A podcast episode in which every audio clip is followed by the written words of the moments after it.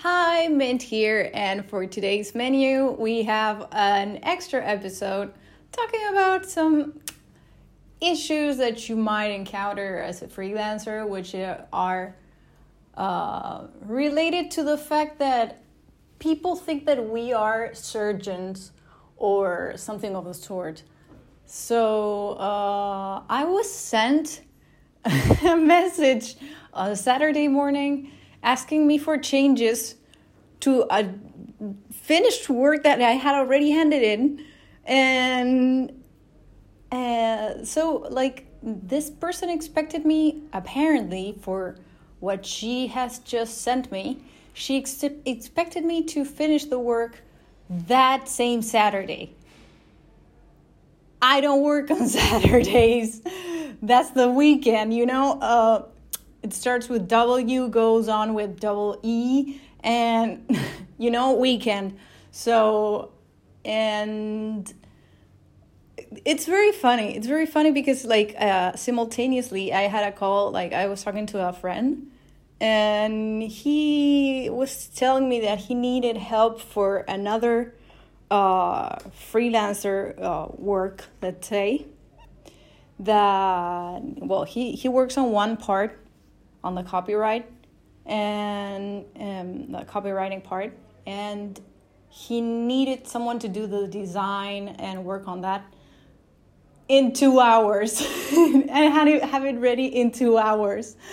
So like i got that message and i was like thank you very much but i prefer, prefer to preserve my mental health um, at this point in time. Maybe some other time I feel, um, I don't know, stronger, and, and and and I'm able to face something like that.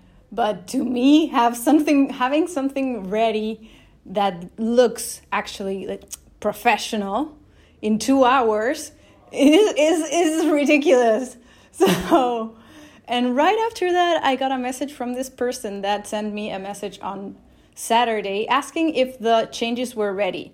Of course, since I had already handed in that uh, that work, it wasn't my priority. I have other people waiting that don't have any of the job done. So, of, of course, I was working on all the other freelance uh, jobs that I have.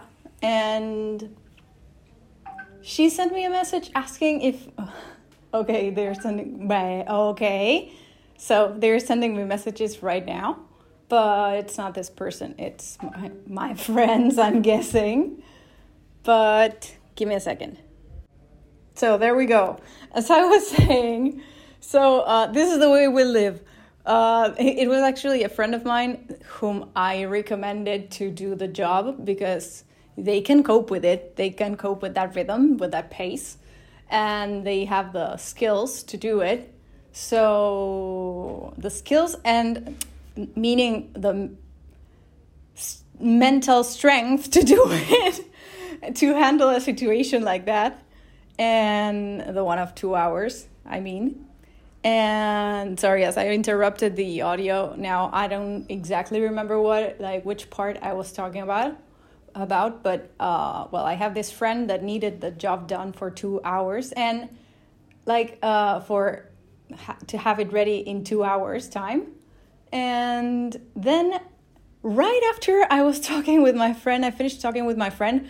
I saw a message that I had from this person asking me if I had already finished with the changes that she had asked me to perform on the job that I had already handed in. And I was like, dude, I'm working on other people's jobs that I haven't even started. I know that your changes are little and that you want them like for right away, but dude, you are asking me for things in at different times and ah, it, it, it, it it gets on my nerves because uh, I had already handed in that job I thought that I had already finished with it. So, well, that I I'm pretty sure I'm not going to upload this, but I'm so pissed. I mean, I'm not a surgeon. I cannot have things ready. It's Tuesday, dude. Tuesday. I don't work on Saturdays. I don't work on Sundays. If you send me something on sa- on Saturday about a job that involves a job that I have already handed in, that is already ready, it already has the trim marks on it. I mean, it's it's totally ready.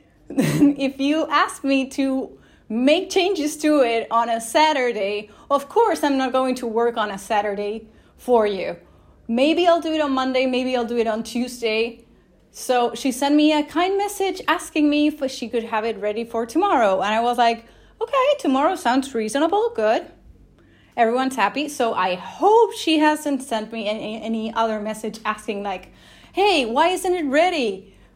Because it was ready already. So, um, and it's like the second or third time that she does the same. And it's like, if you keep on adding changes to the thing, you're gonna get it even later. It's not like I'm like I, I don't know switched off and every time you reappear I switch on and start working exclusively on your freelance job.